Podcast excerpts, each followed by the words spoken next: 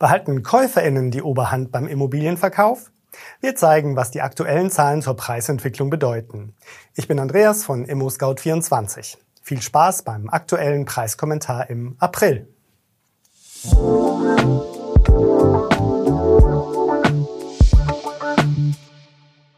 Fangen wir mal da an, wo wir bei unserer Analyse im letzten Monat aufgehört haben, bei der energetischen Effizienz von Gebäuden und deren Einfluss auf die Immobilienpreise. Die Regierungskoalition ist nach viel Streit mit ihren Plänen für ein neues Gebäudeenergiegesetz, kurz GEG, e an die Öffentlichkeit gegangen. Insider wissen, das, was da offenbart wurde, war größtenteils vorher schon bekannt. Und vieles ist immer noch unklar. Zum Beispiel, wie die Förderungen für die neuen Heiztechnologien aussehen sollen. Der Finanzminister mauert bekanntermaßen, während Wirtschaftsminister Robert Habeck vollmundig sein Mantra keiner wird zurückgelassen, verkündet. Nicht nur Heizungen sollen ab 2024 zu 65 Prozent mit regenerativen Energien betrieben werden, auch die Sanierungspflichten für Bestandsgebäude sollen verschärft werden. Die geplanten Änderungen sind Teil des Klimapakets Fit for 55.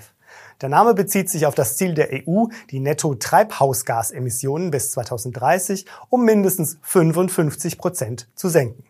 Die EU-Kommission hat einen Vorschlag zur Einführung einheitlicher Effizienzklassen für Gebäude gemacht, die sich von den derzeit in Deutschland geltenden Klassen A bis H unterscheiden. Diese Klassen sollen den Energieverbrauch von Gebäuden widerspiegeln und als Grundlage für Sanierungsmaßnahmen dienen. Das Ziel ist es, bis 2033 alle Gebäude auf zumindest eine mittlere Effizienzklasse zu bringen. Kaum wurde das bekannt, kursierte auch schon das böse Wort Zwangssanierung. Ist jetzt ein guter Zeitpunkt zu verkaufen? Wenn Sie einen Verkauf bereits planen, sollten Sie jetzt loslegen. Bei uns finden Sie schnell den passenden Makler oder Maklerin aus Ihrer Region. Schauen Sie gleich einmal rein, ich freue mich auf Sie. Kai Warnecke, Präsident des Eigentümerverbandes Haus und Grund, warnt vor einem dramatischen Wertverlust älterer Gebäude aufgrund der geplanten Sanierungsmaßnahmen. Je nach Gebäude könnten die Sanierungskosten zwischen 1000 und 1500 Euro pro Quadratmeter betragen, was sich bei einem 100 Quadratmeter Haus auf hohe Kosten von 100.000 bis 150.000 Euro summieren würde. Aber lassen wir die Kirche im Dorf. Noch ist nichts entschieden. Auch nicht, wie die möglichen Investitionen durch Förderungen abgefedert werden sollen. Trotzdem gilt, es macht keinen Sinn, den Kopf in den Sand zu stecken. VerkäuferInnen geraten gerade regelrecht zwischen die Fronten, denn die drohenden Energieeffizienzmaßnahmen werfen heute bereits ihre Schatten voraus. In Form von mehr Verhandlungsdruck von den KäuferInnen, die bei einem Kauf eben diese Sanierungsmaßnahmen schultern müssten. Der aktuelle IVD-Marktbericht bekräftigt eine Umschreibung für die derzeitige Marktsituation. Realitätsschock. Was ist damit gemeint? Zwei Entwicklungen kamen in der jüngsten Vergangenheit zusammen. KäuferInnen merkten, dass die fetten Jahre der niedrigen Zinsen vorbei waren. Sie wurden zögerlicher, rechneten mit spitzen Bleistift, verhandelten, hielten sich zurück.